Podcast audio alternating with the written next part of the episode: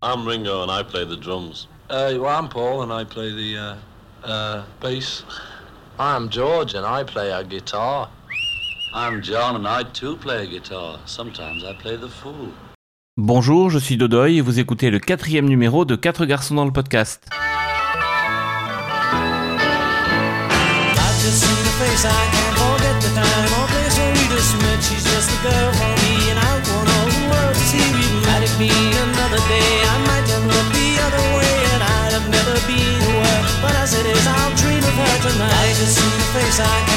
Eh bien, bonjour à tous et bienvenue pour ce nouvel épisode. Aujourd'hui, j'ai choisi de me prêter un exercice tout nouveau que je n'ai jamais encore exécuté. Ça va être tout simplement une revue d'album. Et pour commencer, j'ai choisi de m'intéresser à l'album de Paul McCartney qui date de 1997, qui est son dixième album solo, à savoir l'album Flaming Pie. Cependant, je vais essayer de pas me laisser prendre au piège du track by track, bien sûr, on en fera un petit au milieu, mais mon but c'est surtout de vous parler des inspirations, de la démarche artistique qui a conditionné la création de cet album, du contexte, de l'état d'esprit de Paul McCartney à l'époque, et nous allons voir que cette période qu'on appelle les années Flaming Pie est délimitée par deux événements extrêmement marquants. Je vous invite donc à prendre place dans notre machine à remonter le temps et nous décollons immédiatement pour le milieu des années 90.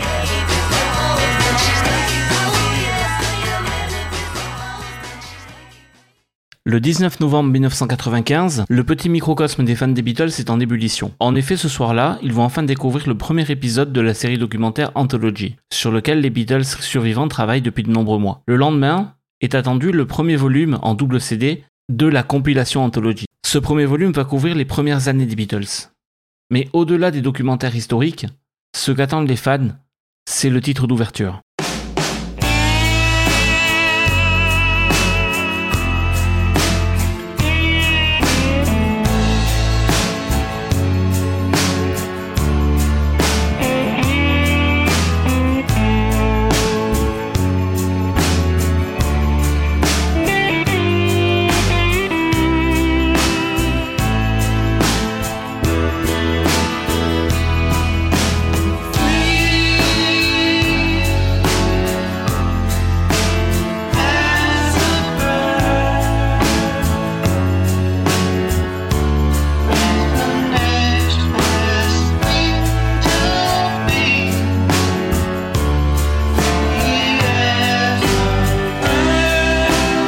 En effet, les trois Beatles survivants se sont réunis dans le studio de Paul McCartney en Écosse pour terminer tous ensemble une démo inachevée de John, Free as a Bird.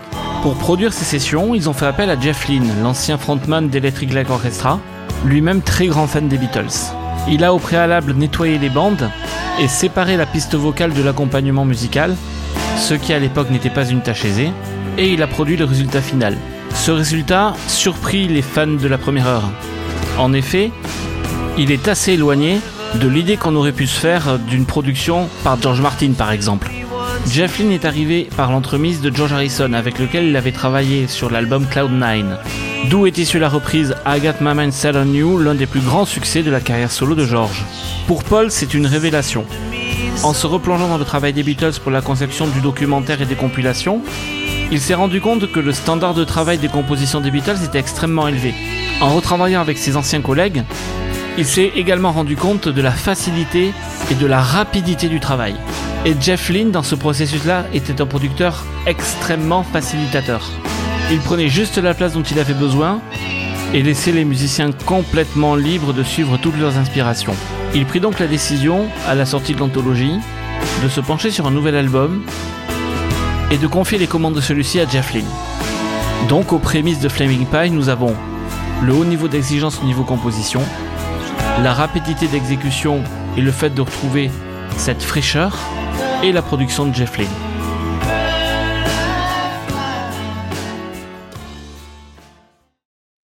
Son contrat avec EMI l'interdisant de sortir un album solo pendant toute la durée d'exploitation de l'anthologie des Beatles, Paul McCartney se retrouve en février 1995 avec une feuille vierge. Enfin vierge, pas tout à fait. Car à son habitude, Paul McCartney va aller puiser dans des morceaux qu'il n'a pas encore utilisés, qui sont issus d'anciennes sessions d'enregistrement. Et les deux morceaux les plus anciens de Flaming Pie datent de 1991 et 1992. En 1991, alors qu'il séjournait à Long Island, la région fut frappée par l'ouragan Bob, privant ainsi la ville d'électricité pendant de nombreux jours. Pour passer le temps, Paul se mit à composer exclusivement à la guitare acoustique, sur des bases de fingerpicking. Et l'une des mélodies issues de ces séances de composition lui plaisait beaucoup. Il l'a donc pris comme base de départ, l'a harmonisée, et c'est cette composition qui deviendra un petit peu plus tard la chanson Calico Skies.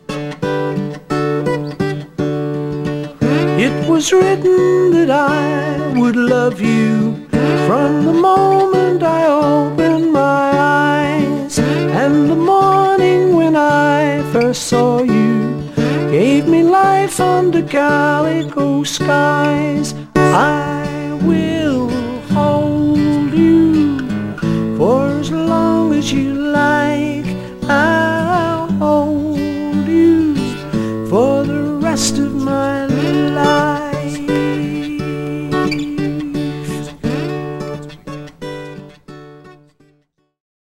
La seconde chanson dont je veux vous parler, Great Day, a été enregistrée en studio en septembre 92. Cependant, on en trouve des traces dès 1974.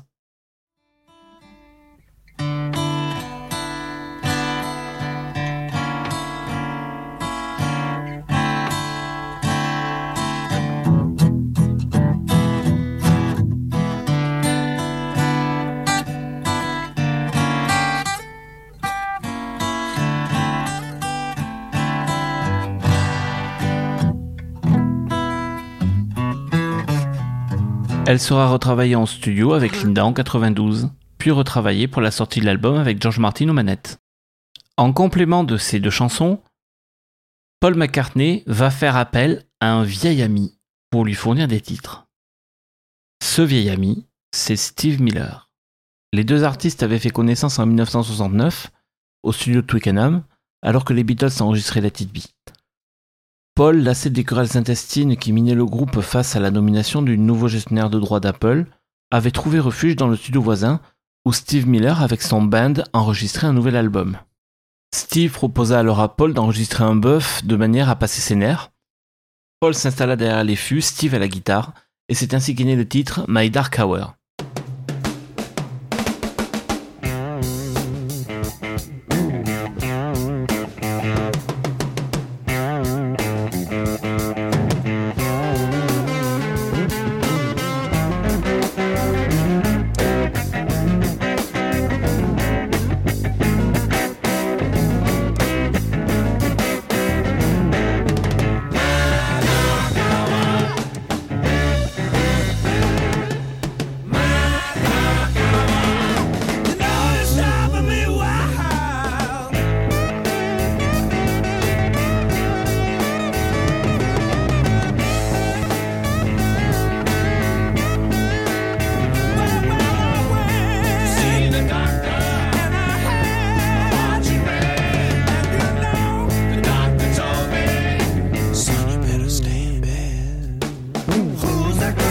Particulièrement content du résultat, Steve Miller choisit d'inclure ce titre en clôture du troisième album du Steve Miller Band, Closing Time. Paul McCartney le signa de son pseudonyme habituel de Paul Ramon.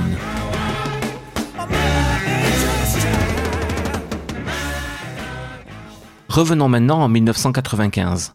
Dans les premiers mois de cette année, le fils de Paul McCartney, James, commence à s'intéresser de près à la musique et aussi à la carrière de son père. Paul sort donc l'album Closing Time pour faire écouter le morceau qu'il avait enregistré en duo avec Steve Miller à l'époque. Et après écoute, le morceau plaisant bien à son fils, il se dit eh bien pourquoi ne pas faire appel à mon vieil ami Steve Miller pour enregistrer des nouveaux morceaux pour mon nouvel album. Steve et Paul s'étaient retrouvés pour la dernière fois pour une émission de télévision en 1993, et il propose donc à Steve Miller de travailler sur une chanson que Paul est en train d'écrire, qui s'intitule Young Boy.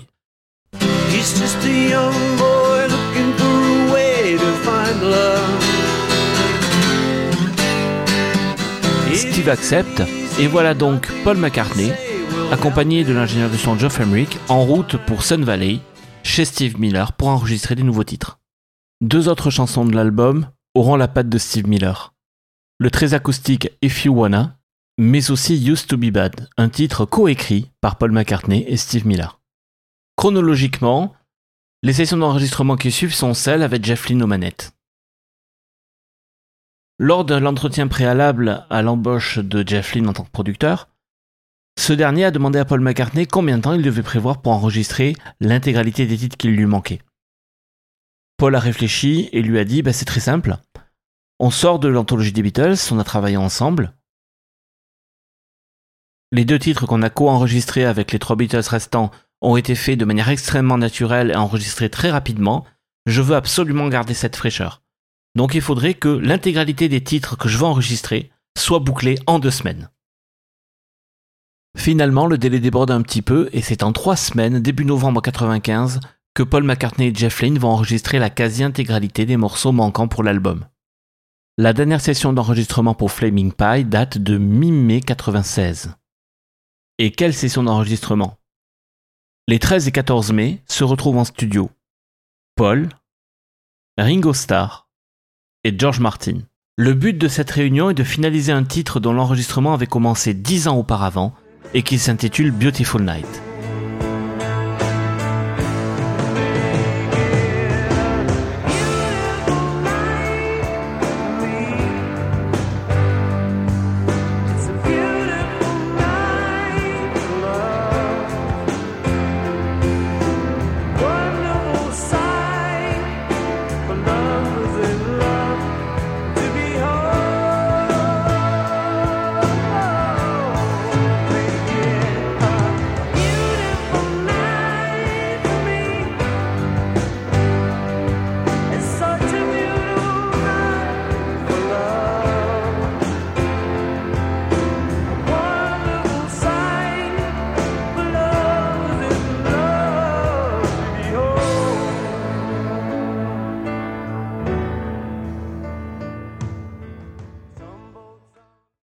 Avec ces derniers titres, l'album est enfin bouclé.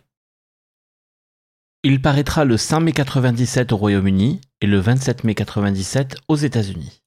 La pochette est l'agrandissement d'une photo prise par Linda comme d'habitude, où on voit Paul McCartney, les yeux semi-clos, l'air songeur, un petit peu flouté, avec en lettres manuscrites Flaming Pie. Le livret, quant à lui, ressemble à un exercice de scrapbooking avant l'heure, collage, photos détourées, autocollants. Donc le contenant est de toute beauté, mais qu'en est-il du contenu?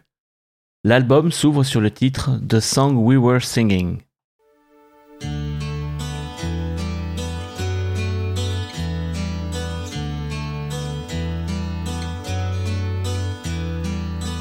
For a while we could sit, smoke a pipe, discuss all the vast intricacies of life. We could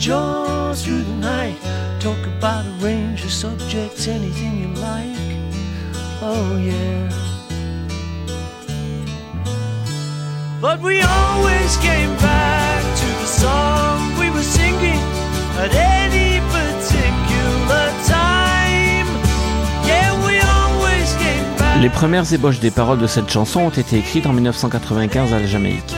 C'est un des titres produits par Jeff Lynne. Et le message est sans équivoque. Paul se rappelle de ses souvenirs de jeunesse, quand l'avenir n'avait pas d'importance et quand il buvait des verres en refaisant le monde.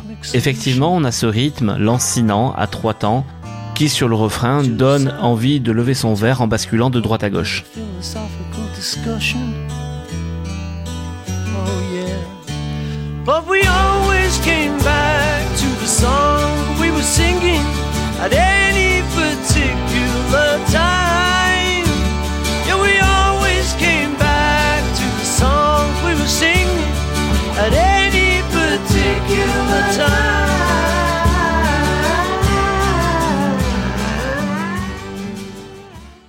La chanson suivante mérite qu'on s'y attarde un petit peu plus.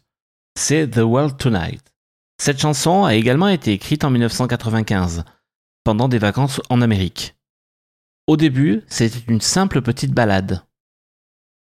Mais Linda suggéra à Paul d'en faire un titre un petit peu plus électrique. Et donc, la première démo que nous avons, c'est la démo à la guitare électrique seule.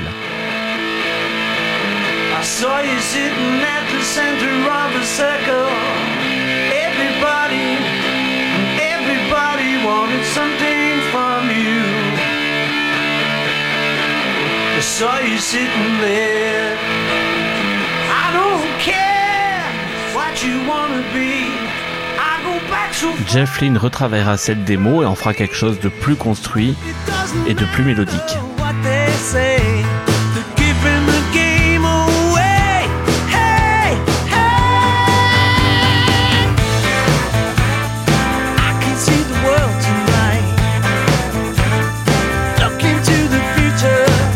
Point de départ de cette chanson pour Paul fut le vers I saw you sitting at the center of a circle.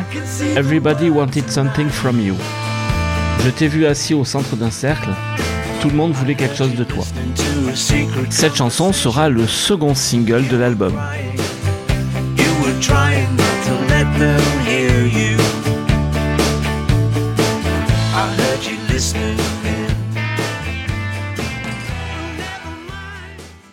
Le troisième titre de l'album était rock mi-tempo, If You Wanna. If you wanna, if you wanna, if you wanna love me again. Cette chanson a été composée pendant la tournée de 1993 à la suite de l'apparition de l'album Off the Ground. Paul se trouvait à Minneapolis et il imaginait un road movie en Cadillac à travers les immeubles et les gratte-ciel de la ville. Il fut aussi inspiré parce que Minneapolis était tout simplement la ville de Prince. Let me know. When you're ready, let me know. I'll be waiting to make arrangements for the trip. To make arrangements for the trip. To make arrangements for the trip.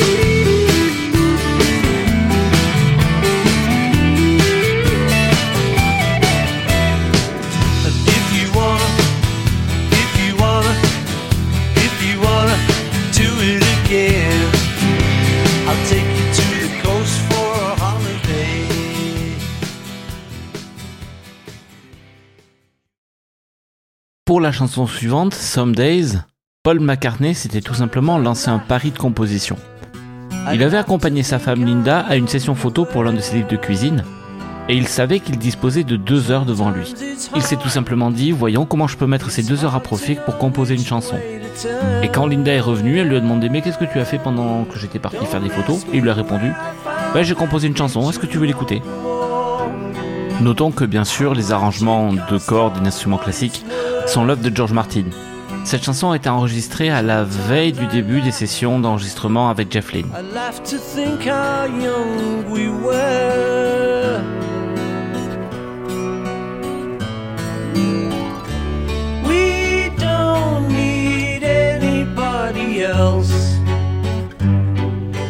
Tell us what is real inside each one of us is love. And we know how it feels.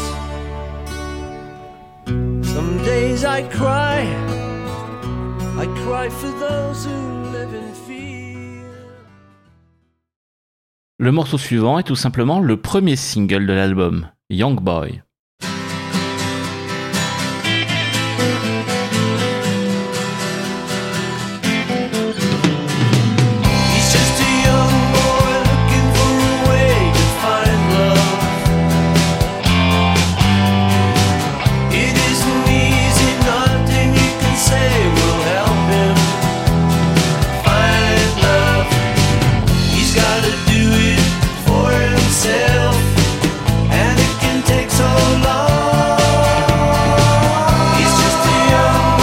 Ce titre a donc été enregistré avec Steve Miller dans les studios de Sun Valley.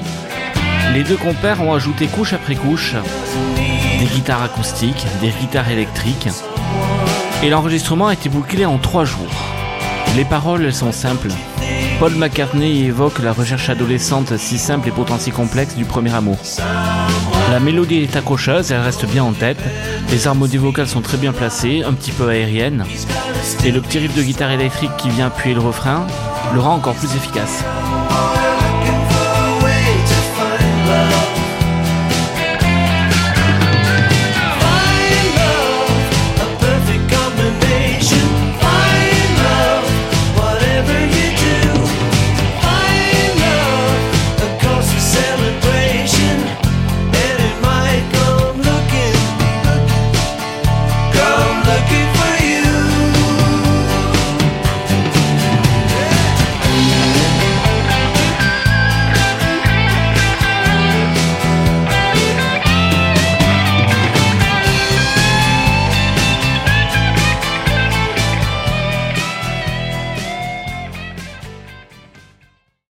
Vient Calico Skies. Ce morceau, entièrement à la guitare acoustique, aurait eu sa place sur l'album blanc, aux côtés de Mother Nature Son, ou bien encore sur le premier album de Paul, à côté d'Every Night, ou encore sur l'album Flowers in the Dirt, à côté de It There. C'est une des mélodies en fingerpicking que Paul affectionne particulièrement. Une guitare acoustique, Paul McCartney, quelques percussions sur les cuisses, George Martin aux manettes, et le morceau a été emballé en quelques heures.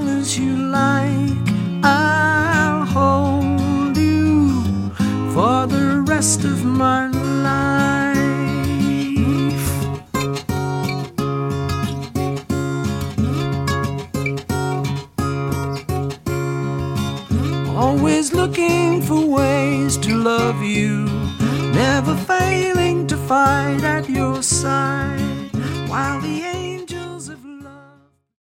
Intéressons-nous maintenant au morceau qui donne son titre à l'album, Flaming Pie.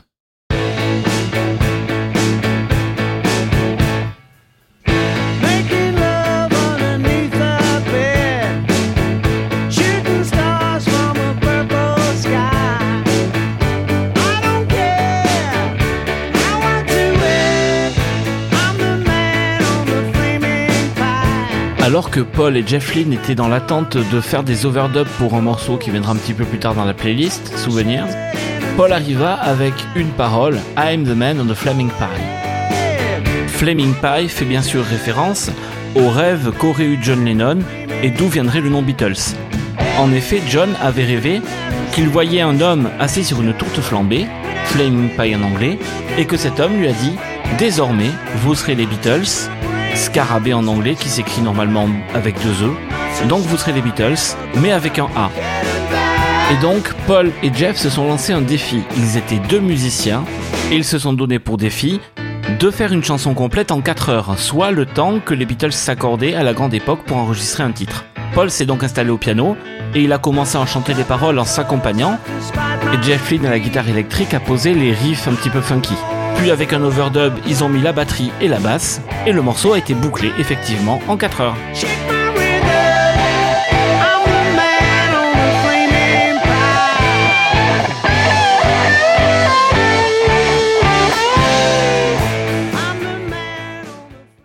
Le morceau suivant, Heaven on the Sunday, est un petit peu à côté de la chronologie d'enregistrement que je vous ai décrite jusqu'alors. En effet, il a été enregistré en septembre 96, the one I mais avec Jeff Lynne aux manettes. Cela a servi de galop d'essai au duo Paul McCartney-Jeff Lynne. Cette chanson est un travail de famille. On trouve Paul à la composition et à la guitare acoustique. On trouve Linda au chœur. Et James McCartney, le fils de Paul, à la guitare électrique. Les paroles de la chanson furent écrites quelques jours seulement avant l'enregistrement. Alors que Paul était sur un bateau en train de faire une petite croisière de plaisance, il a eu l'idée de cette phrase Tout est paisible comme un dimanche au paradis. Peaceful like heaven on a Sunday, et il est parti comme d'habitude de ce vers-là pour développer cette idée. James apprenait la guitare en autodidacte, un petit peu aidé par son père tout de même, depuis une dizaine d'années. Et Paul voulait le mettre en avant sur ce titre-là. Donc il a dit ben, le vieux jouera de la guitare acoustique et on va laisser les trucs cool électriques aux petits jeunes. À l'époque, il faut savoir que James n'avait que 19 ans.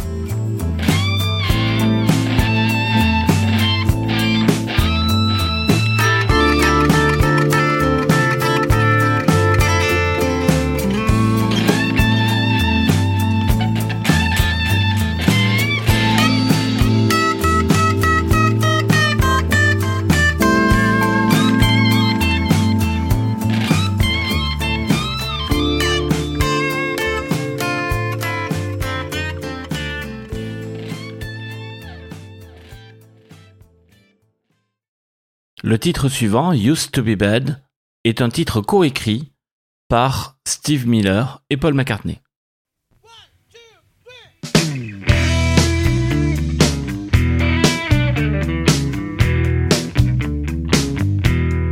Steve Miller était tellement content des sessions d'enregistrement de Young Boy qu'il a proposé à Paul de continuer la collaboration sur un nouveau morceau. Un morceau de blues texan. Le lendemain, il arrive avec des dizaines de riffs de guitare qu'il fait écouter à Paul. Pour les accompagner, Paul se met derrière les fûts et tape les rythmes.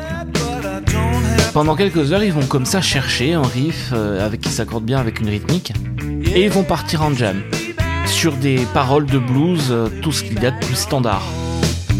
J'avais l'habitude d'être méchant, mais je n'ai plus à l'être maintenant. I used to be bad, but I don't have to be bad no more. Steve Miller et Paul McCartney se renvoient les paroles, dans la plus pure tradition du blues. Et voilà, c'est tout simplement un blues en jam qui a été gravé sur disque.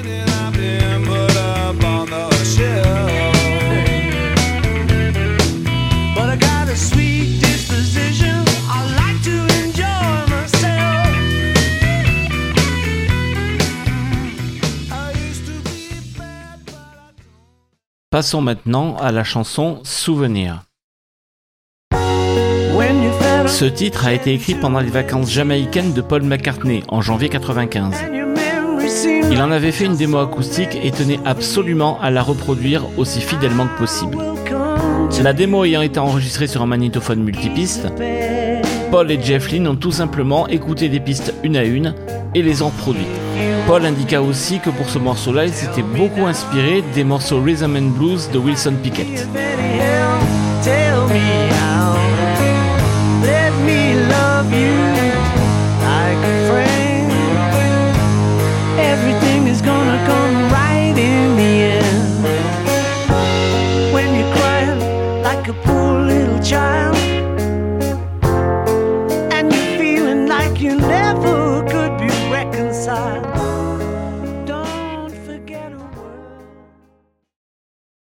Le morceau suivant, Little Willow, a également été écrit lors de ses vacances en Jamaïque.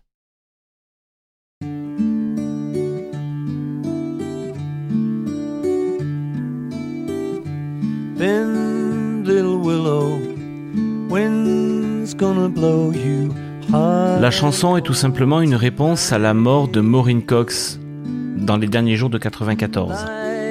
Maureen Cox était la première femme de Ringo Starr. Il avait envie d'écrire une lettre aux enfants de Ringo et Maureen pour les soutenir dans cette épreuve, et il s'est dit que finalement une chanson serait peut-être une meilleure solution.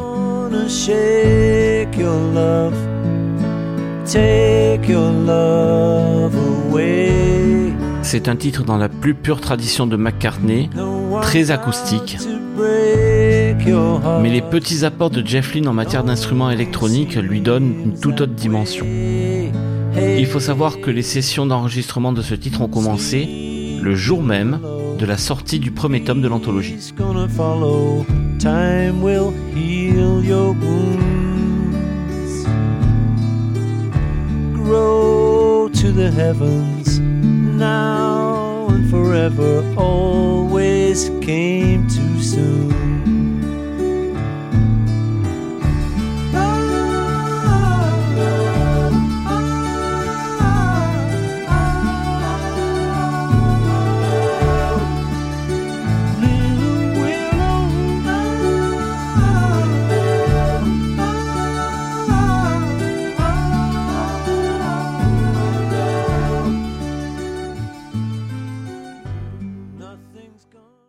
Les deux morceaux suivants, à savoir Really Love You et Beautiful Night, sont les deux morceaux enregistrés avec Ringo Starr à la batterie et George Martin à la production.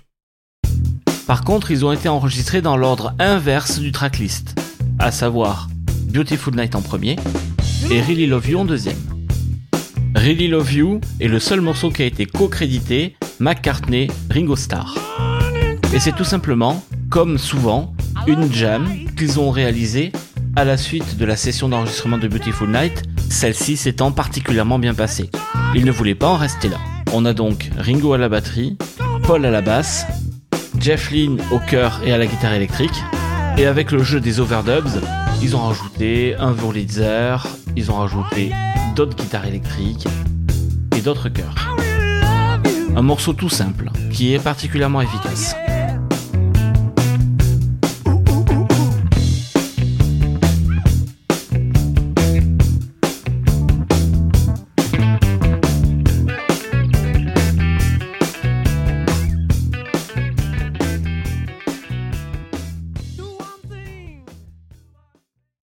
Intéressons-nous maintenant à l'avant-dernier morceau de l'album, Beautiful Night. Après les enregistrements de Free as a Bird et Real Love, Paul McCartney et Ringo Starr se sont mis d'accord pour enregistrer un nouveau morceau ensemble pour le prochain album de Paul McCartney. Ce dernier a fouillé donc dans ses archives et il en a extrait le morceau Beautiful Night.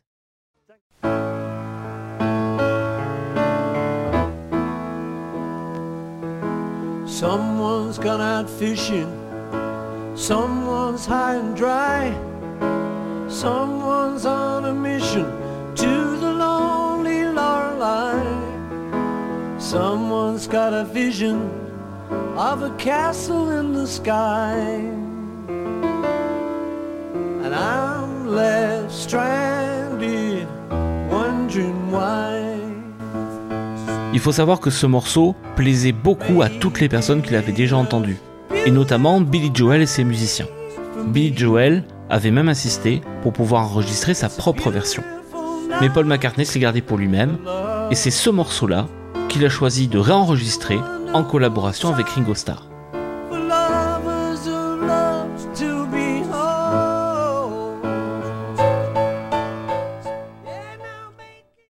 Quand Ringo est arrivé au studio, il eut la surprise de voir qu'il allait jouer sur la réplique exacte du set de batterie qu'il avait utilisé pour Real Love, Paul McCartney en ayant fait l'acquisition. Ainsi, sur un instrument qu'il connaissait déjà, avec un partenaire qu'il connaissait déjà, le morceau a été rapidement mis en place. Mais comme d'habitude avec Ringo, toujours dans la bonne humeur.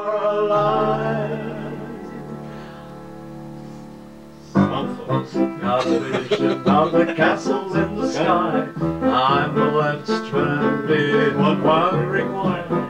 You and me together, it never feels so good.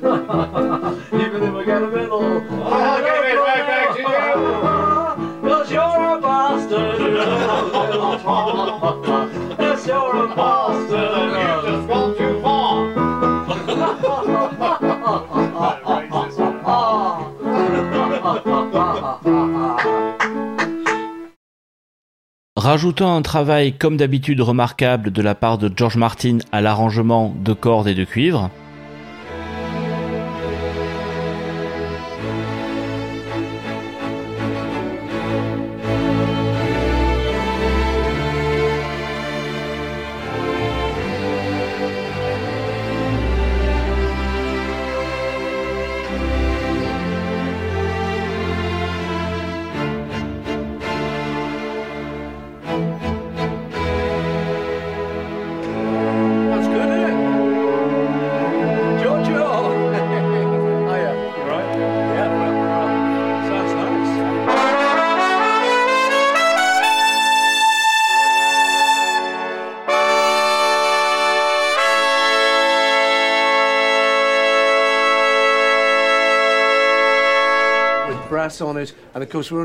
et instantanément, Beautiful Night est devenu un classique des morceaux des années 90 de Paul McCartney.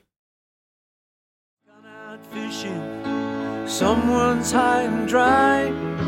Someone's on a mission to the lonely Lorelei. Some folks got a vision of a castle in the sky. And I'm left stranded, wondering why.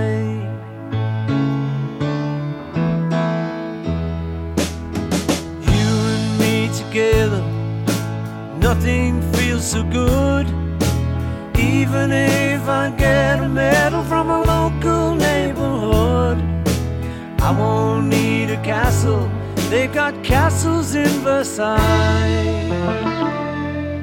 And I'm still stranded, wondering why.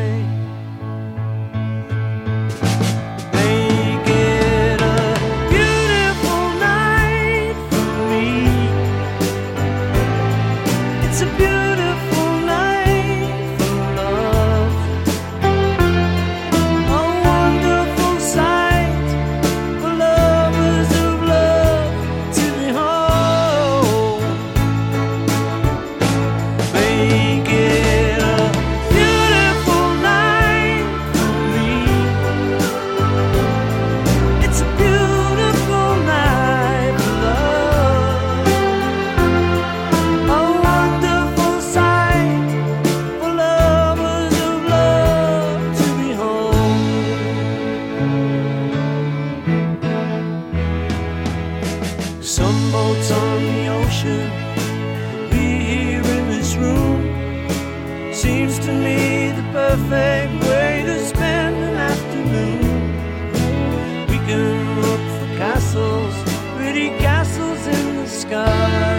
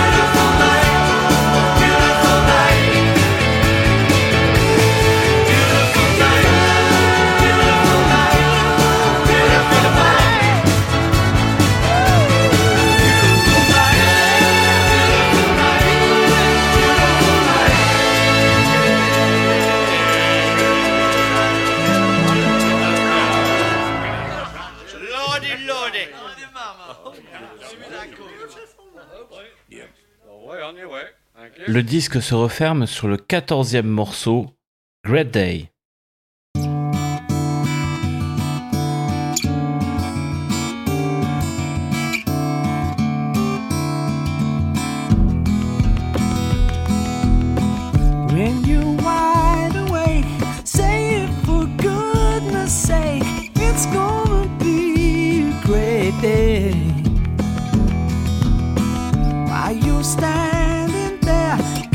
Paul ne voulait pas finir l'album sur une note trop pompeuse. Il a repensé alors à ce qui s'était passé lors de l'enregistrement de l'album Abbey Road.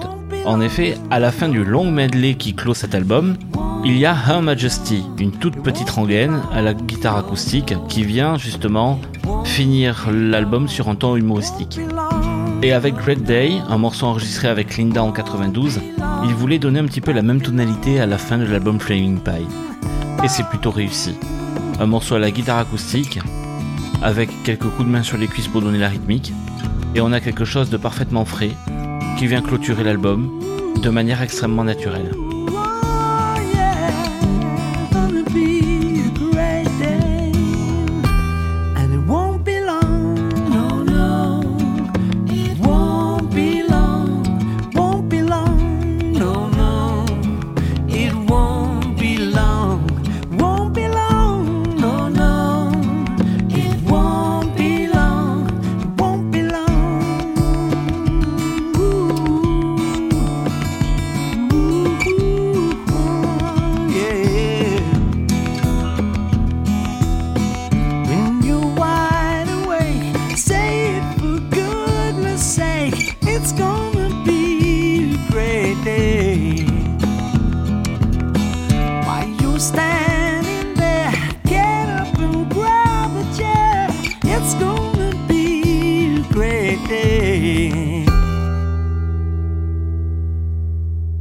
Bien sûr, la sortie de l'album fut accompagnée de nombreuses campagnes de publicité dans tous les pays.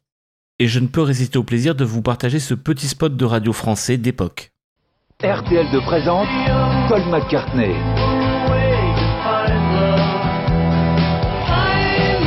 Paul McCartney, un album rock de toute beauté.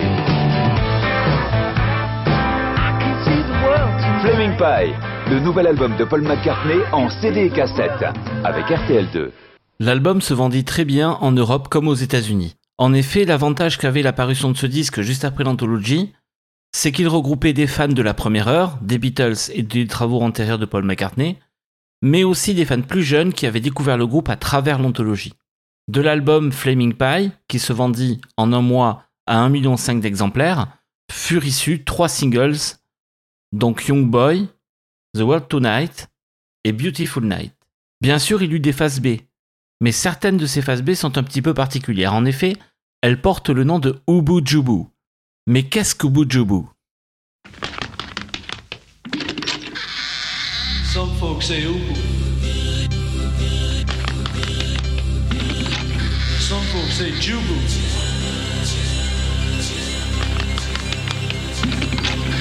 But I say it was jubu, mama.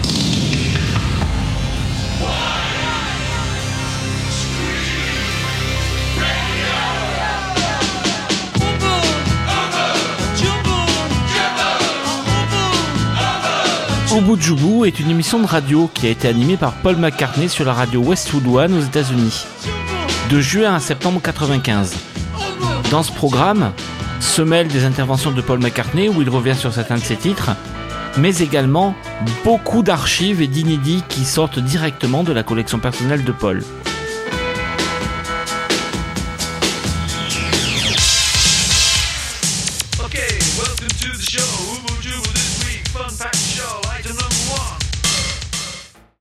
Et donc pour les phases B de Flaming Pie, il a choisi certains extraits de ses émissions de radio, avec certains morceaux qui n'avaient jamais été entendus auparavant. Il est très probable que nous reparlions d'Ubu dans un prochain numéro. Malgré toutes ses indéniables qualités, l'album n'a pas obtenu de Grammy cette année-là. Il fut coiffé sur le poteau par Time Out of Mind, l'album de Bob Dylan. Quelques mois après la sortie de l'album, Young Boy et The World Tonight feront partie de la bande originale du film d'Ivan Reitman, Father's Day. Profitant du regain d'intérêt par rapport à son œuvre, Paul McCartney sortira quelques mois plus tard Standing Stone, sa seconde œuvre classique.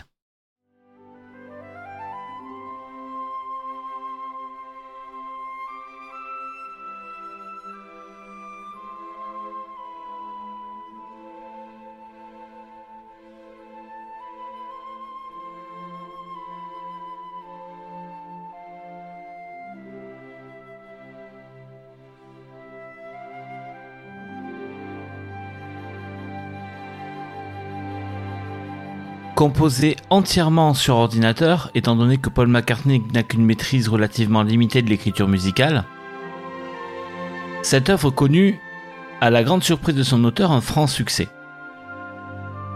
Contrairement à sa première œuvre, Liverpool Oratorio, où les premiers rôles étaient donnés à des solistes vocaux, Standing Stone est une œuvre plus orchestrale.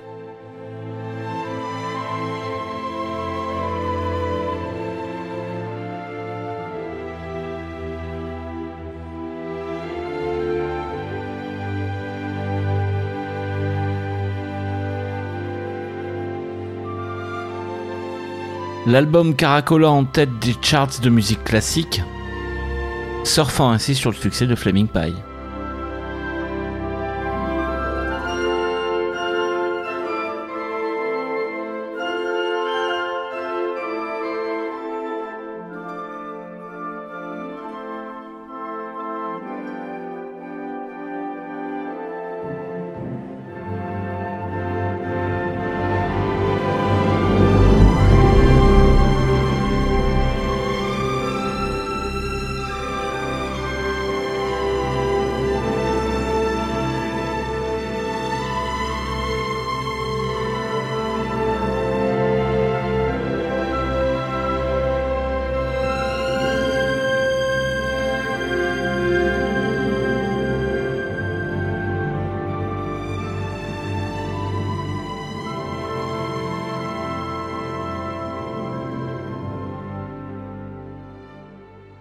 La fin de l'année 97 est extrêmement prolifique encore pour Paul McCartney. Cette année-là va paraître Many Years From Now, une biographie autorisée basée sur des interviews que Paul aura avec Barry Miles, l'un de ses grands amis des années psychédéliques. Ils reviendront ensemble sur cette période des Beatles et sur tous les liens que Paul avait avec les milieux artistiques et avant-gardistes londoniens de cette époque. Paul McCartney participera aussi au concert caritatif pour l'île de Montserrat qui avait été dévastée par un ouragan en 97, avec entre autres Phil Collins, Mark Knopfler, Sting, Elton John et Eric Clapton. Deux de ses collaborations avec Elvis Costello, jusque-là restées inédites, paraîtront sur un best-of de ce dernier. La logique aurait voulu qu'après la sortie et le succès commercial d'un album comme Flaming Pie, Paul McCartney prenne la route pour défendre ses nouvelles chansons en tournée. Cependant, il n'en sera rien. En effet, Paul McCartney et sa femme apprendront que cette dernière souffre d'une métastase du cancer contre lequel elle se bat depuis 1995. Malheureusement, cette fois-ci, il n'y a aucun traitement. Paul McCartney cesse donc immédiatement toutes ses activités pour rester auprès de sa femme et l'accompagner. Elle s'éteint le 17 avril 1998, au lendemain de sa dernière balade à cheval, accompagnée de toute sa famille. En mémoire de Linda, Paul organise deux cérémonies, l'une à Londres, l'autre aux États-Unis. À la première assisteront quelques 700 personnalités, parmi lesquelles Peter Gabriel, Phil Collins, de nombreuses personnalités du showbiz anglais, mais également, bien sûr, Ringo et George.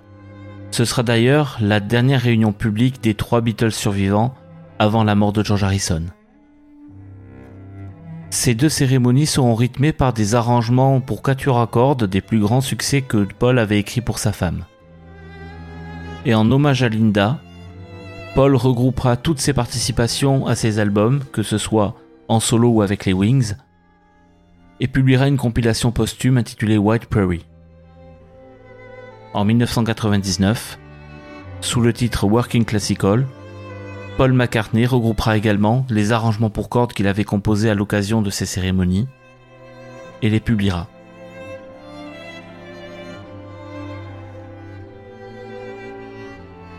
much more confident now because I've had all these years of playing. I mean, you're happy up there, aren't you? Exactly. I am. I mean, when I- whenever I've seen her, I thought, well, you know, maybe she's not a performing sort of person. I wondered, well, No, it's not in my blood. It's I'm not. Um, no, I'm not a showbiz person. I'm not. You're right. I'm not. I'm more a sort of photographer and more of a voyeur. I sort of like looking rather than being looked at. But having done it for a long time now, I'm into it.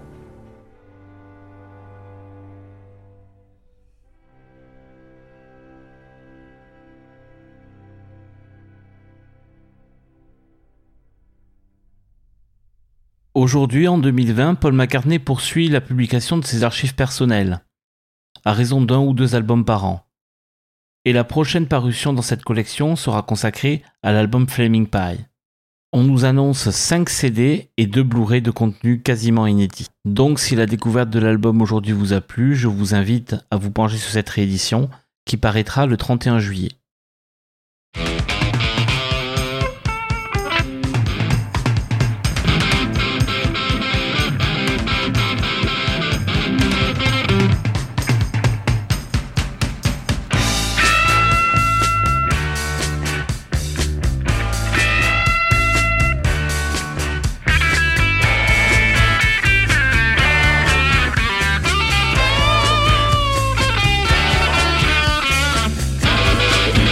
Voilà qui conclut le quatrième épisode du podcast.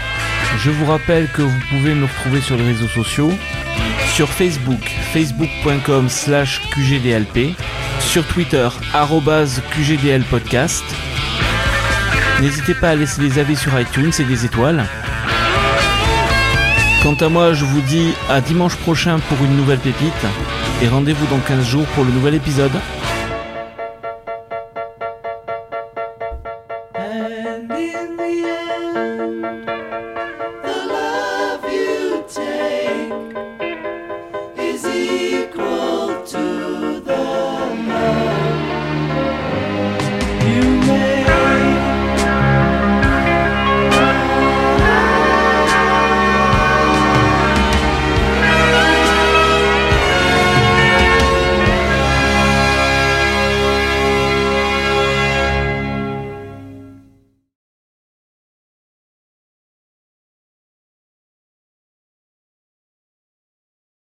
Et